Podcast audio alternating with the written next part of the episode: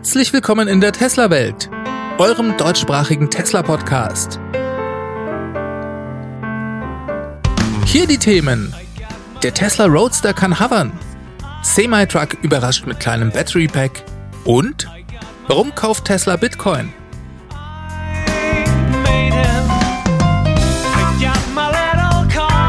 Mein Name ist David und dies ist die Folge 156.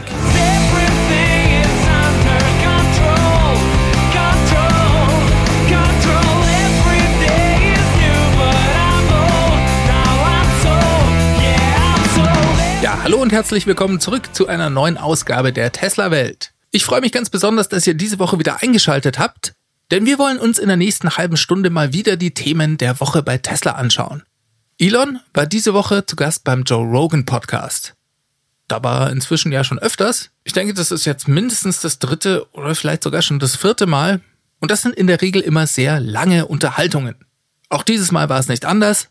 Das Interview ging über drei Stunden lang und auch wenn das vielleicht ein bisschen anstrengend klingt, ist es doch eine gute Gelegenheit, einen tieferen Einblick in die Persönlichkeit von Elon Musk zu erhalten. Das finde ich bei diesem Joe Rogan Podcast ganz cool. Er geht da mit Elon schon immer ziemlich in die Tiefe. Wenn ihr also des Englischen mächtig seid und das entsprechende Stehvermögen habt, dann kann ich euch das Gespräch nur sehr empfehlen. Das allermeiste von dem, was Elon gesagt hat, war nicht unbedingt neu. Ein paar kleine interessante Neuigkeiten gab's aber dann doch. Zum einen mal redete Elon über den Tesla Semi-Truck, insbesondere über die Batteriepack-Größe. Er sagte, für den Tesla Semi-Truck werde man vermutlich ungefähr ein Battery Pack von 500 Kilowattstunden brauchen. Wortwörtlich sagte er, im Model S und X haben wir 100 Kilowattstunden und im Tesla Semi vermutlich ein Pack mit rund 500 Kilowattstunden. In diesem Satz sind gleich zwei interessante Punkte enthalten. Zum einen mal bekommen wir hier die Battery Pack Größe bei Model S und X bestätigt. Darüber habe ich ja zusammen mit dem Lars vom TFF während des T&E Talks geredet. Meine Vermutung war, dass Tesla eventuell sogar die Kapazität des Battery Packs ein wenig reduziert haben könnte, also beim neuen Model S Refresh. Andere Medien, wie zum Beispiel Autobild, die gehen davon aus, dass sich die Battery Pack Größe da deutlich vergrößert hat. Beides scheint falsch zu sein, Elon sagt 100 Kilowattstunden im Model S und im Model X. Kommen wir zum zweiten Punkt und reden über den Tesla Semi-Truck. Denn ein 500 Kilowattstunden Battery Pack, das ist eine Überraschung. Denn das ist ziemlich wenig. Elon redete hier mit an Sicherheit grenzender Wahrscheinlichkeit über die kleinere Variante des Semi-Trucks, die mit den geplanten 300 Meilen oder umgerechnet 500 Kilometern Reichweite. Aber auch für diesen hätten wir mit einem größeren Pack gerechnet. Ja, warum eigentlich? Tesla hat dazu ja nie direkte Zahlen genannt. Allerdings sagten sie bei der ersten Präsentation des Tesla Semi-Trucks, dass man, was den Verbrauch angeht, mit ungefähr zwei Kilowattstunden pro Meile bei voller Beladung rechnen könne. Und das für die beiden Varianten, einmal mit 300 Meilen Reichweite und einmal mit 500 Meilen Reichweite. Naja, und wenn man das hochrechnet, dann kommt man auf die Werte von 600 Kilowattstunden für die kleinere Pack-Variante und eine Megawattstunde für den Semi-Truck mit 500 Meilen Reichweite. Tesla hat auch immer gesagt, dass die Reichweitenangaben für Fahrzeuge mit voller Beladung gelten. Daher ist eher unwahrscheinlich, dass sie bei der Reichweitenangabe zum Beispiel annehmen, dass das Fahrzeug, wenn es 500 Kilometer fährt, nur die erste Hälfte der Strecke voll beladen ist und auf dem Rückweg dann leer unterwegs ist. Nein, da hatten sie sich meines Erachtens tatsächlich festgelegt und gesagt, diese Reichweite wird bei voller Beladung erreicht. Umso erfreulicher zu sehen, dass Elon hier von einem 500 Kilowattstunden Battery Pack ausgeht. Denn das heißt, das Fahrzeug ist noch effizienter als sowieso schon angenommen.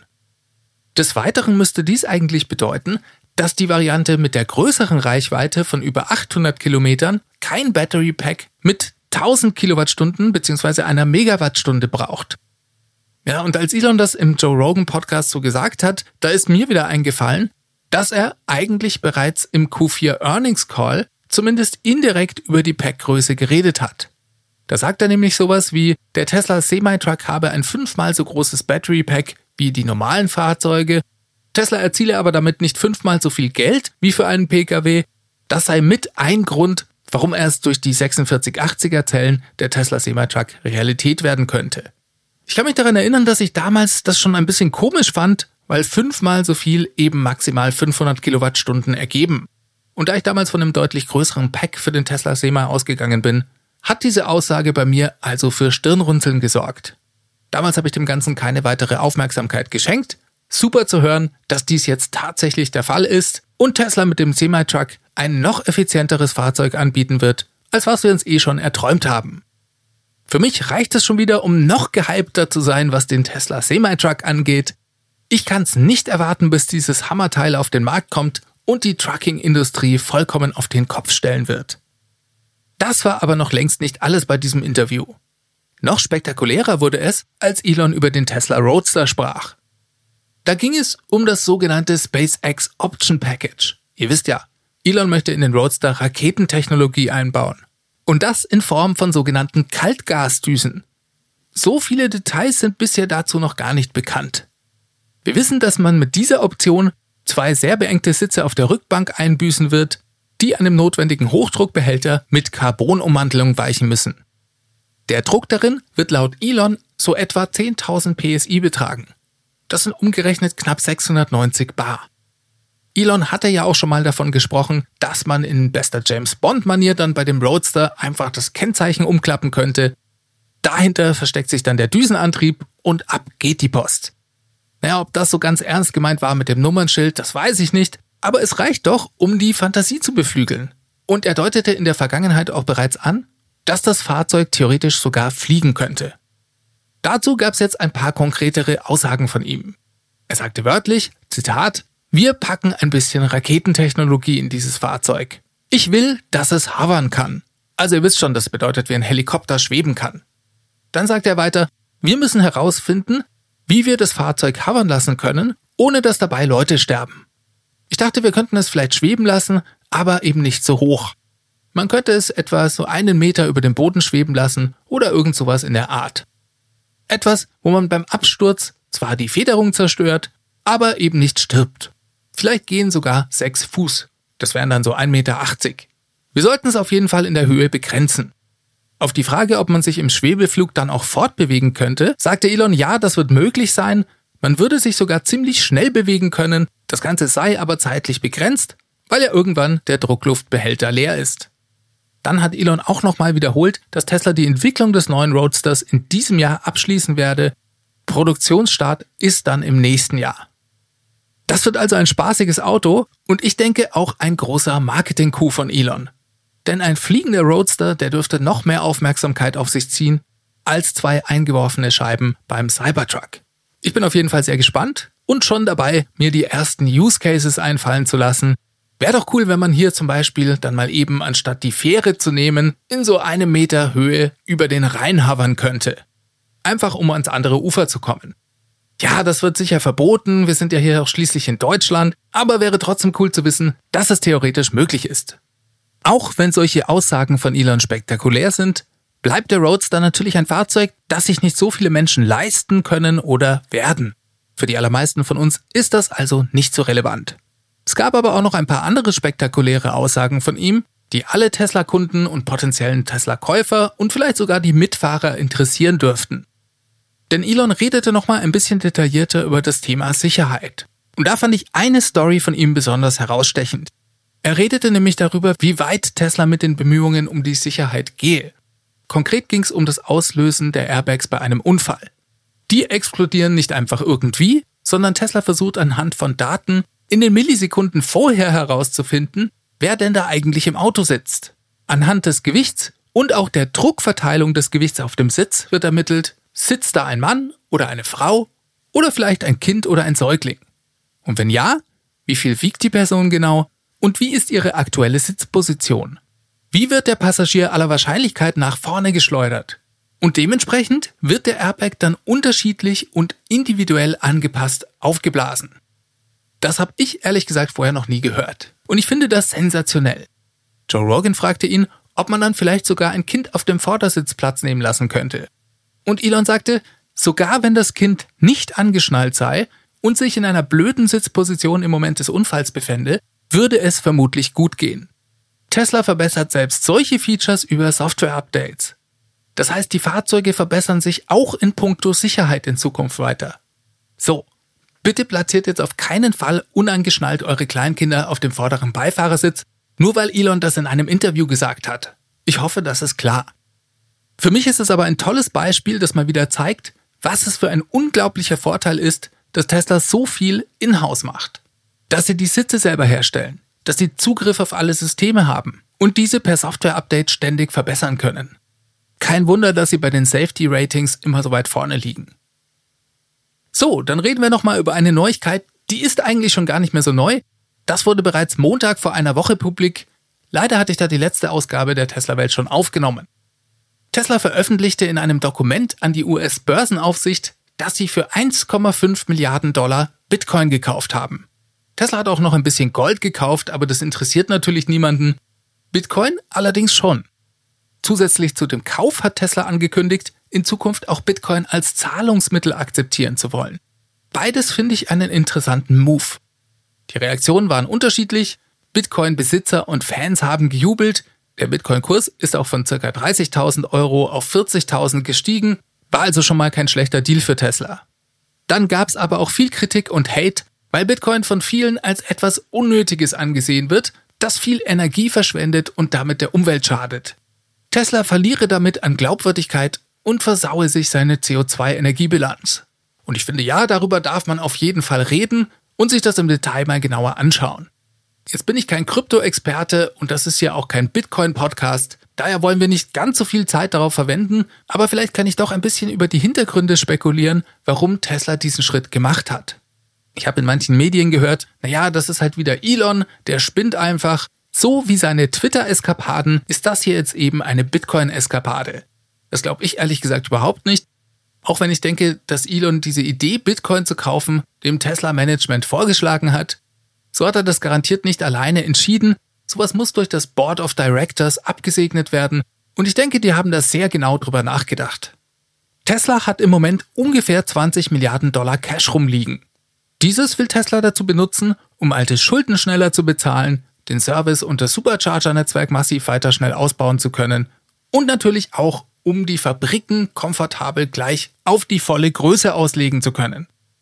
Aber ein Großteil des Geldes liegt im Moment natürlich einfach rum. Das ist nicht gut, denn das, was man für sein Geld bekommt, wird über die Zeit weniger. Zum Beispiel, weil die US-Regierung zur Rettung der amerikanischen Wirtschaft immer mehr neues Geld druckt und damit die Währung verwässert. Was kann man also machen? Man kann versuchen, ein bisschen zu diversifizieren. Gold ist da sicher eine Möglichkeit, hat aber auch Nachteile.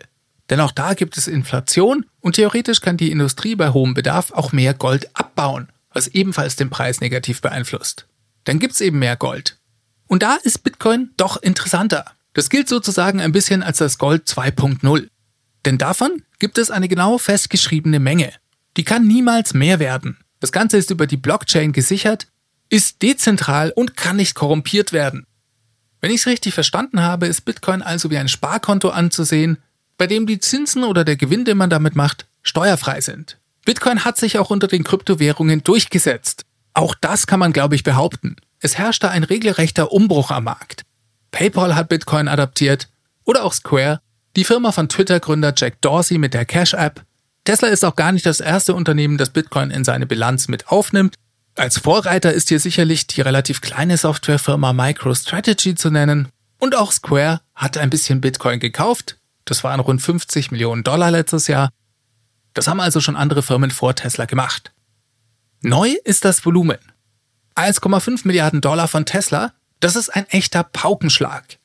Und ich denke, aus Teslas Sicht ist die Rechnung ganz einfach.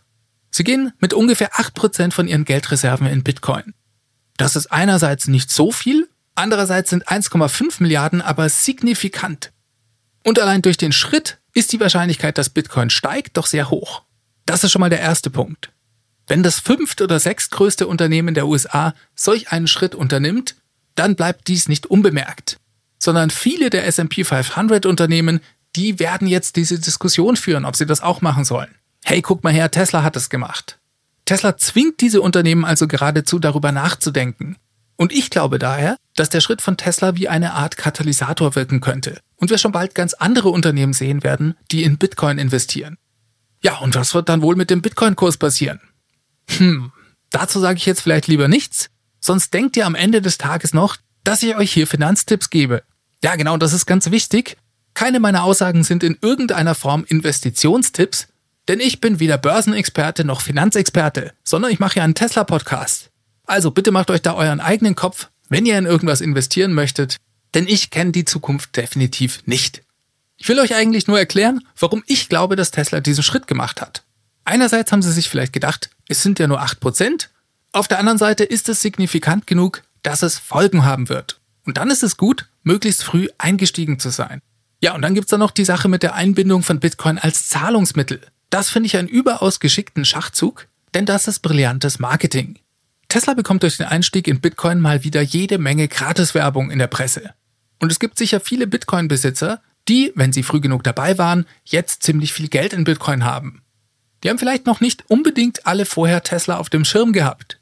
Das hat sich gerade geändert. Und das sind natürlich beste potenzielle Kunden für Tesla.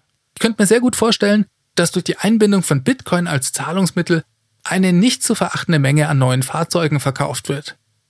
Und dadurch bekommt Tesla dann noch mehr Bitcoin. Also doppelt gut und vielleicht ein genialer Schachzug von Tesla. Die Zeit wird es zeigen, wie man so schön sagt. Dann habe ich noch eine kurze Info zum Model Y. In den USA scheint Tesla jetzt begonnen zu haben, die neue Mittelkonsole, die wir bereits aus dem Model 3 kennen, auch im Model Y zu verbauen. Obwohl auf der Webseite immer noch die alte Mittelkonsole im Konfigurator angezeigt wird, sind brandneue Model Y aus der Fabrik in Fremont damit aufgetaucht, also mit der neuen. Ich weiß, für uns in Europa ist das alles noch nicht so interessant, weil das Fahrzeug bei uns noch nicht verfügbar ist.